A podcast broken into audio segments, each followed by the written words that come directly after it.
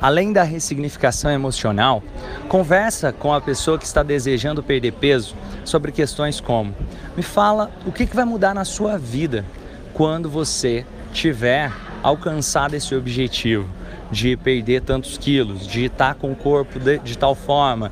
E começa a conversar com ela sobre isso e começa a fazer uma lista de tudo que vai fazer essa pessoa continuar enquanto a maioria já teria desistido. Isso, de alguma forma, ah, Romani, mas parece simples, talvez seja cognitivo. Nem sempre. Se você faz essa lista, a pessoa escreve à mão essa lista. E mais do que escreve à mão, depois você pode utilizar de técnicas de visualizações. Depois você pode utilizar, por exemplo, técnicas como rota de ação, técnicas como a linha do tempo, técnicas como, por exemplo, uma ponte para o futuro, entre outras, utilizando essas palavras que a pessoa disse ali de como vai estar na vida dela, é muito poderoso. Além Além de que você pode pegar também as pessoas que inspiram essa pessoa a perder peso, você pode pegar as pessoas que vão ficar felizes de ver isso acontecendo para usar esses nomes também em estado de hipnose. Por exemplo, você pode usar o nome da mãe, o nome do filho, o nome da esposa ou o nome do marido, o nome de pessoas importantes e principalmente o próprio nome da pessoa. E entendendo ali como vai ser a vida extraordinária dessa pessoa, colocando tudo de bom que pode acontecer, você vai falar também: opa, peraí, legal. E agora, quais as primeiras ações que você pode fazer de hoje até a semana que vem que vão te fazer caminhar nessa direção? Coloca aí e principalmente pensa sobre colocar ações recorrentes que vão fazer essa pessoa tomar decisões de forma recorrente na vida dela. E uma estratégia importante a se considerar é a estratégia da formiguinha. Co coloca uma ação recorrente de formiguinha que faz toda a diferença. Como assim? Imagina isso. Você pode colocar, ah, eu vou fazer caminhada. Ao invés de colocar, eu vou fazer caminhada todos os dias, uma hora por dia, coloca ali, eu vou fazer cinco minutos de caminhada todos os dias.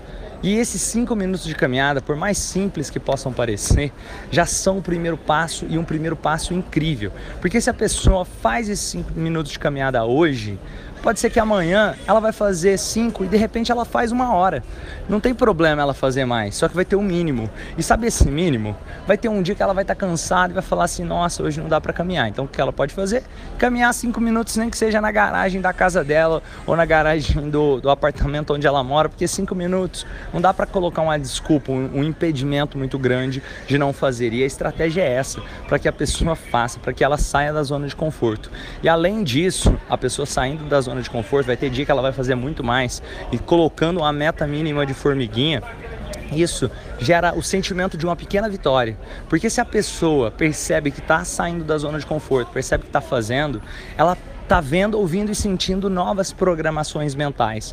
Então, pode ser que chega ali no final de semana, tem uma feijoada para ela comer e ela fala: opa, eu não vou comer essa feijoada porque eu me lembro, eu fiz a, eu fiz a caminhada toda semana, sete dias, cinco minutos, e hoje eu também vou decidir é, evitar essa feijoada. Isso aí gera o sentimento de pequena vitória, que leva mais recorrência. E outra, é, esses hábitos, por menores que sejam, de forma recorrente, faz mudança no estilo de vida. Outra técnica que eu vou compartilhar com vocês aqui é a estratégia de reeducação psicológica quanto à quantidade de comida que vai ser colocada.